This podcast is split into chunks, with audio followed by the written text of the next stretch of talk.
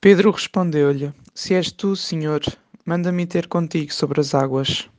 Vem, disse-lhe Jesus. E Pedro, descendo do barco, caminhou sobre as águas para ir ter com Jesus.